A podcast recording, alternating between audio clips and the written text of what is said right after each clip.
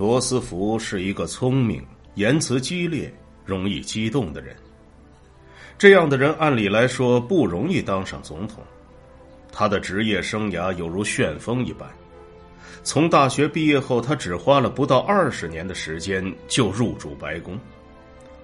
他有过多重身份：历史学家、律师、鸟类学家、纽约州议会少数党领袖、拳击手、农场主、纽约市警察局局长、博物学家、猎人、行政机构改革家、多产的作家、忠诚的丈夫和父亲、酷爱阅读的读者。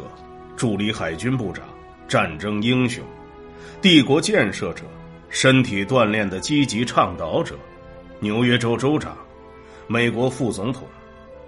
他身材高大，有宽阔的肩膀和结实的胸膛。他的皮肤粗糙，带着日晒色。他的头发剪得很短，是棕红色的。太阳穴处的毛发开始变白。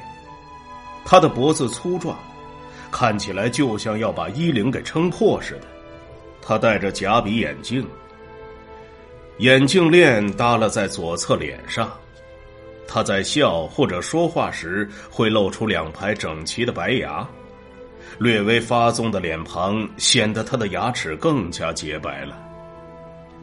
自约翰·亚当斯后，没有哪个总统像罗斯福这样积极的扩大美国海军。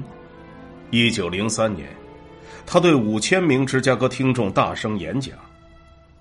有句老话说：“温言在口，大棒在手，这样才能走得更远。”如果美国愿意说话温和，但同时拥有保持最高训练水准和勇敢高效的海军，那么门罗主义就会走得很远。门罗主义承诺阻止欧洲入侵西半球，这种主张和美国海军一样强大，无出其右者。美国曾经只是面对一个大洋，现在面对两个大洋。美国在太平洋一侧的海岸线极长，人口稀疏，这既是机遇又是挑战。在新世纪到来之际。罗斯福那年跟旧金山的听众们说：“太平洋地区的商业和控制情况，将对世界史造成无法估量的影响。”罗斯福总统下定决心在中美洲地峡开凿一条运河，哪怕引发巴拿马脱离哥伦比亚的革命，他也毫不动摇。在罗斯福心里，巴拿马运河首先是军事上的需要。它可以使美国在大西洋和太平洋之间迅速调集海军。到一九零六年，大范围的挖掘工作正在进行。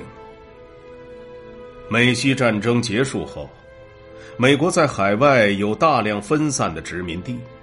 自从一七七六年以来，美国人就沉浸在反帝国主义的革命传统氛围中。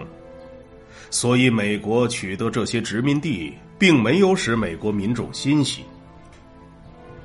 可是，随后的现实问题不容忽视：古巴、菲律宾、夏威夷以及加勒比海和太平洋地区的其他落入美国手中的岛屿，都只能派海军去保护。我们潜在的敌人会从海上发动攻击。罗斯福对海军军官们说。他们可能来自欧洲，或者亚洲。德国想在南美洲开拓殖民地，罗斯福将德国视为美国在大西洋和加勒比海的危险竞争对手。但是德国的威胁被世界上最强大的英国皇家海军遏制住了。在可预见的未来，英德对峙有利于维持大西洋地区的平衡。而日本刚刚赢得了日俄战争，在西太平洋地区既有摄人的海军实力，又有巨大的地缘政治优势。罗斯福在一九零五年预测说：“英国、美国和德国现在将彼此视为太平洋地区的贸易对手，但是几十年后，这三个国家更惧怕的会是日本。在第一个任期，罗斯福利用总统这个“天字一号”讲坛，说服国会建造了十艘战列舰、四艘装甲巡洋舰和十七艘小型舰船，海军开支增加了将近百分之四十，超过了一亿美元。这是美国历史上在和平时期最大的海军开支。到了一九零六年。美国拥有的战列舰数量仅次于英国，占世界第二。扩大后的舰队需要人手操作，因此急需数千名新的军官。安纳波利斯海军学院是罗斯福的海军未来成败的关键。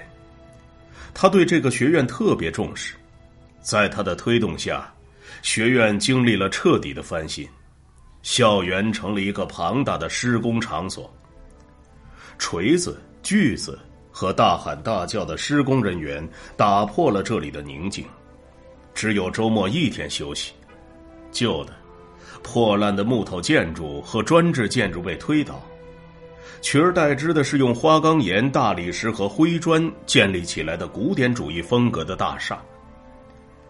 一九零八年，这里将建成一个新的礼拜堂。里面有恢宏的棕红色的穹顶和巨大的青铜门。罗斯福总统经常从华盛顿坐早班火车，到这里演讲、剪彩，或者为橄榄球队加油。总统还出现在安纳波利斯海军学院的毕业典礼上，他会注视每一名毕业的海军学员，用坚实的右手与他们握手，给他们颁发证书。对于海军学院的管理层来说，罗斯福对于学院这么感兴趣是把双刃剑。罗斯福这位总司令好管闲事，由于橄榄球队员荒废了学业，学校把学员的橄榄球队给解散了。可是总统插手，要求恢复橄榄球队，并且坚持陆军、海军每年举行一次橄榄球赛。我特别喜欢橄榄球。他解释说：“我喜欢狂野的、男人的运动。”一九零六年二月，罗斯福赦免了一个海军学院的学生，该学生被指控将橄榄球诋毁为一种过于动物性的运动。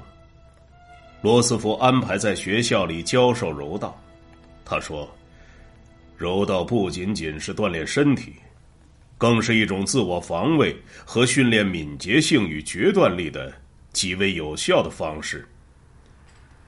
柔道项目后来被取消了，罗斯福责备学院老一辈的这一决定，说：“学院的那些老家伙，总是有这种俗常的思维。”